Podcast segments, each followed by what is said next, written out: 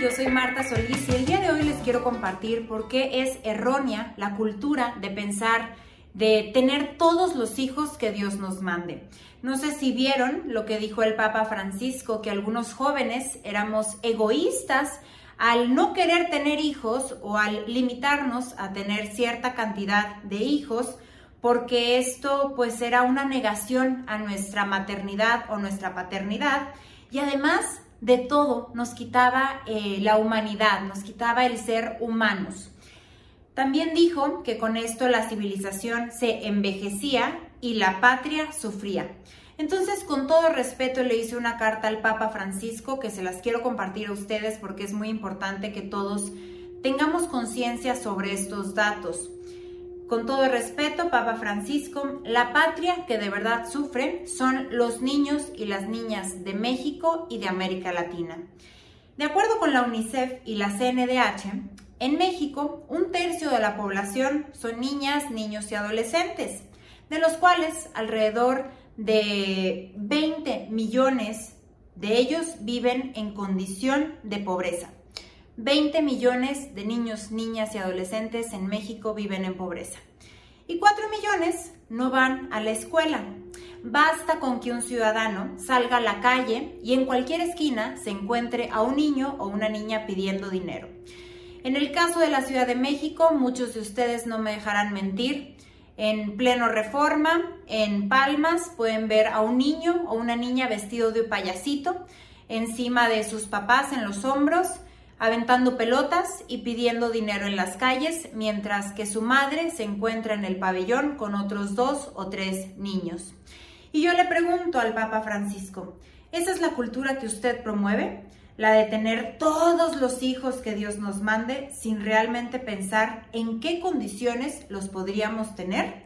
Porque en ese caso, los niños sufren, y si la explotación laboral y la violación de sus derechos humanos no fueran datos suficientes para usted o para otras personas, permítanme informarles sobre la violencia que viven los niños en este país.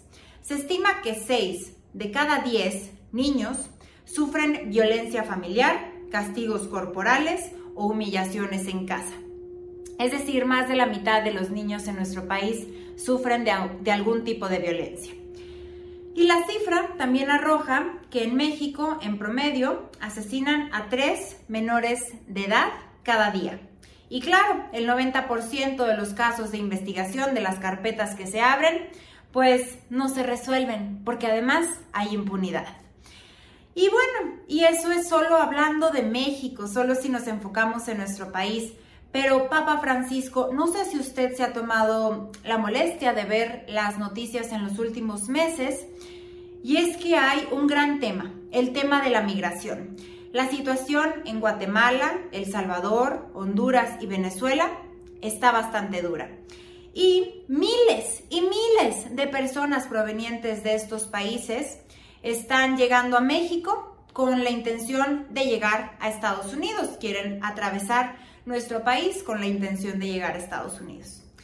Y en este trayecto, por supuesto que también vienen niños y niñas y adolescentes que, por cierto, sufren en el trayecto de robos o incluso son abandonados en la frontera de México y Estados Unidos. Permítanme, permítame, Papa Francisco, decirle la cifra tan solo de enero a julio de 2021, el año pasado, estamos hablando de fechas recientes. Estados Unidos aseguró en seis meses a 99 mil niños que fueron eh, abandonados, que no estaban acompañados. Estamos hablando de casi 100 mil niños en tan solo seis meses. Ya se imaginará la cifra anual. Y bueno, muchos de ellos, Papa Francisco, como ya lo mencioné, viven hacinamiento, abuso sexual, y violencia durante este trayecto en la migración. Pero yo pregunto, ¿dónde queda la maternidad y la paternidad de la que usted habla? De una persona tiene al, al tener hijos. ¿Dónde queda esa paternidad? Se supone que tenemos a los hijos y hay que cuidarlos siempre. No basta con tenerlos, ¿cierto? No basta con simplemente traer uno y otro y otro hijo a este mundo. Hay que cuidarlos y hay que responsabilizarse. Pero si las circunstancias no son aptas para traer a un ser vivo al mundo, entonces, ¿por qué usted nos está diciendo que somos egoístas?